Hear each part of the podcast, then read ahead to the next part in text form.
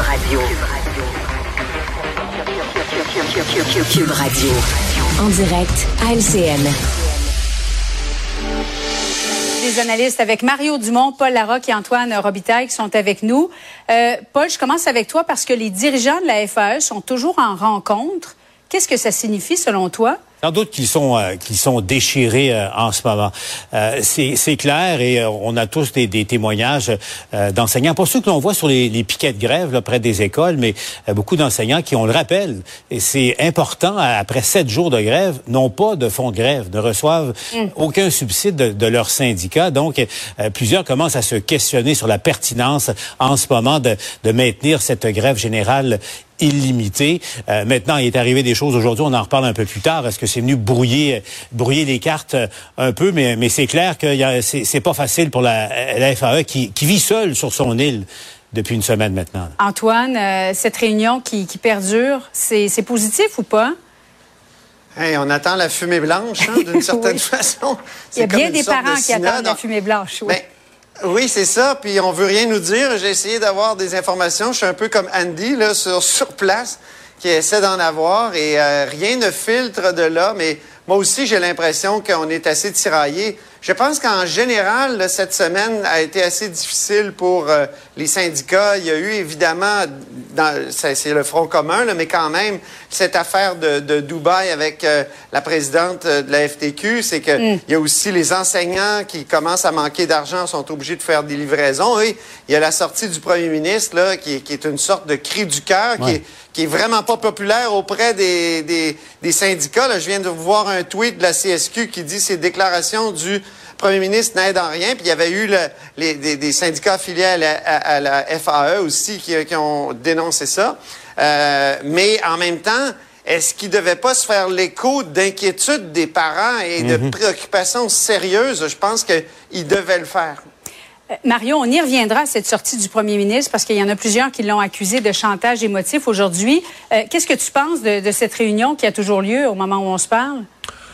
Moi, c'est pas un exemple de bonne, de pas de nouvelles, bonnes nouvelles. Je pense qu'au contraire, euh, mm. hier, j'étais optimiste parce que moi, je pense qu'il y avait une logique, la suspendre cette grève-là. Les autres syndicats sont pas en grève. Euh, les membres de la FAE, pour plusieurs, euh, souffrent. Je ne sens pas que c'est une grève à ce moment-ci. S'il y a un certain progrès aux tables, pourquoi pas laisser un peu de travail se faire aux tables, revenir en classe? Moi, ça me paraissait tout ça raisonnable. Quoique, on comprend que si on regarde la grosse stratégie syndicale, c'était un peu comme mettre un genou à terre. Mais tu sais, des fois, il faut être raisonnable. Mais s'il n'y a pas rien de décidé à cette heure-ci, ça veut dire qu'ils sont décidés. Mais d'après moi, ils vont être encore en grève la semaine prochaine. Bon, Paul, cette déclaration du premier ministre qui demande aux enseignants de retourner au travail, que ça fait mal aux enfants actuellement, euh, c'était productif ou contre-productif, cette déclaration? Ben, ça dépend pour qui et pourquoi. Mm. Euh, la Fédération autonome de l'enseignement a réagi sur ces médias sociaux. Là, ce sont eux, les dirigeants, qui ont parlé de chantage euh, émotif. Mais en même temps, on, le disait, qu'un premier ministre du Québec là, implore un syndicat de, de, mettre un terme à sa grève générale illimitée, qui pour plusieurs a été précipitée au nom du bien-être des enfants. Moi, je pose la question, je sais pas, Mario et Antoine, ce que vous en pensez, mais depuis quand placer l'intérêt supérieur des enfants euh, dont l'année scolaire commence à être hypothéquée lourdement? Depuis quand c'est faire du chantage émotif que de penser euh, euh, aux enfants? Antoine? On n'a pas vu ça souvent. En tout cas, moi, j'ai jamais vu ça, ce type de, de sortie-là. Puis, je pense vraiment qu'il devait se faire finalement le, le porte-parole d'une certaine façon de bien des parents qui sont désemparés actuellement. Euh, sur le plan syndical, en même temps, c'est un, un droit de, de, de, faire la grève. Là. Donc, euh, euh, c'est, mais, mais cette grève-là était peut-être euh, trop, trop hâtive de la, de la part de la, FAE. Mais il prévoit le coup aussi. Je pense que c'était, il prévoyait le, 8 décembre. entre, le 8 et, et, le 14 décembre, il va y avoir la, la grève du Front commun. Donc, ça s'en vient. Donc, je pense qu'il voulait prévoir euh, effectivement le coût de ce côté-là. Oui, parce que Mario, euh, les parents dont les enfants ont des enseignants qui sont affiliés avec la FAE pourraient peut-être retourner à l'école lundi, mais déjà parce que les employés de soutien de bien des écoles, par exemple à Montréal, sont affiliés avec le Front commun, la grève reprendra vendredi prochain.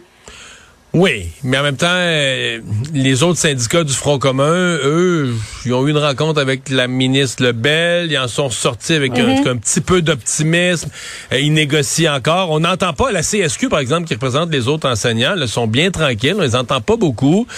Euh, peut-être qu'ils négocient, peut-être qu'ils ont des avancées, eux. En tout cas, moi, je... J'essaie de rester optimiste que la grève là, de la, du 8 au 14 n'ait peut-être jamais lieu, qu'on négocie là, toute la semaine en accéléré, qu'on arrive à quelque chose. Donc, c'est c'est tout ça. Là. C'est pas impossible, Euh, Mario, tu as, raison, parce que euh, quand on met, on compare la stratégie des, des- de la FAE et du Front commun, le Front, le Front commun il est allé d'une gradation, puis laisse du temps, là, euh, une bonne semaine avant euh, l'autre salve là, de, de, de grève de, de, de 7 jours. Et, et ce qu'on entend, on n'entend pas grand-chose, mais ce qu'on entend, c'est que on a un peu l'impression que la négociation vient de commencer vraiment, qu'on est sorti de, de, de l'ère de glaciation, là, et que de part et d'autre, moi c'est ce qu'on me dit de part et d'autre, il, commence à y avoir de, de l'ouverture et des compromis là, sur certaines Ouais. demandes de, de l'autre partie, ce qui serait nouveau, là, ce qui serait nouveau. Du côté, Antoine? euh, du côté du Front commun, peut-être qu'on peut parler d'un cas de, de pas de nouvelles, bonnes nouvelles, contrairement à la- Ouais. à l'FAE, comme le disait Mario tout à l'heure.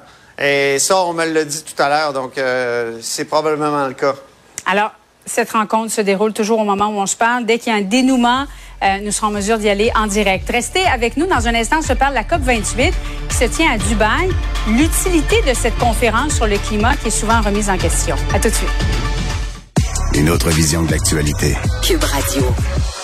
Alexandre, euh, un des mystères de la semaine, là, où était passé Corneliu, euh, chanteur euh, connu euh, pour la première fois à Star Academy. Il a finalement été arrêté par les policiers et là, aujourd'hui, c'est expliqué parce qu'il, pendant quelques jours, était ni plus ni moins au Québec considéré comme un fugitif là, qui s'était Oui. pas présenté en cours, pour lequel il y avait un avis de recherche. Oui, et là, ben, il est finalement passé devant un juge aujourd'hui, mais va devoir, malheureusement, là, pour lui, passer la fin de semaine en dedans, comme on dit, parce qu'il a Ben, fait parce que, euh, Alexandre, quand tu as une remise en liberté en attendant procès, une des conditions les plus simples à comprendre, c'est que le juge va être confiant que tu vas te présenter en cours à la date fixée.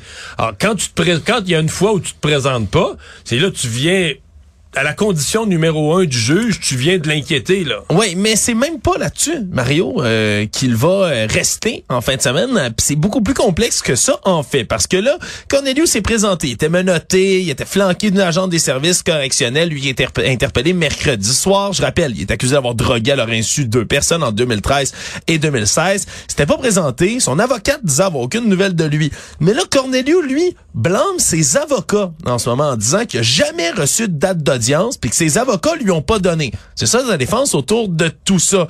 Mais là, aujourd'hui, quand il est arrivé, Là, c'était ses avocats qui étaient manquants, Mario. Il n'y avait pas ses avocats aujourd'hui lorsqu'il est arrivé à la cour. Et là, ben, le juge était surchargé de dossier, a dit, regardez, on n'a pas d'avocat, on va remettre ça à plus tard, à lundi. Et là, Cornelius s'est retrouvé Ça assez dépité, bien, merci. Lui qui a dit, ben là, ça veut-tu dire, faut que je passe la, fin de semaine en prison? Finalement, le juge a manigancé en disant, ben là, regardez, on va envoyer le dossier dans une autre salle pour régler ça plus rapidement. Arrive dans une autre salle, un de ses avocats, finalement, à Cornelius, se présente, mais l'avocat lui-même dit, est-ce qu'on peut remettre ça mardi prochain? J'ai pas, eu- on- j'ai besoin de temps pour me préparer pour tout ça. Alors là, Cornelius, encore une fois, a dit, ben là, ça veut-tu dire qu'il faut que je passe la fin de semaine en dedans? Et le juge lui a expliqué qu'il pouvait se représenter seul, mais que ça vient avec des risques quand même de rester détenu pas mal plus longtemps. Et Corneliu, finalement, qui a acquiescé à la demande de son avocat en disant, moi j'imagine que c'est la meilleure chose à faire. Et donc, ben, va devoir passer toute la fin de semaine, lundi également, en prison pour finalement revenir au tribunal mardi prochain. Et c'est à ce moment-là qu'il va devoir expliquer en détail pourquoi il s'est pas présenté à court. Comment ça se fait que, selon lui, il a pas reçu sa date de comparution. Puis, un enquêteur devrait venir témoigner autour de tout ça. Mais Mario, je veux bien écouter tout ça, mais c'est parce qu'il était partout dans les nouvelles. Là. Ton nom ressort partout dans les nouvelles, puis on dit il t'es un fugitif recherché. Faut que les enquêteurs aillent te cueillir. Tu vas pas te présenter toi-même. Non, C'est un autre problème. C'est pas une bonne semaine, là. Mais c'est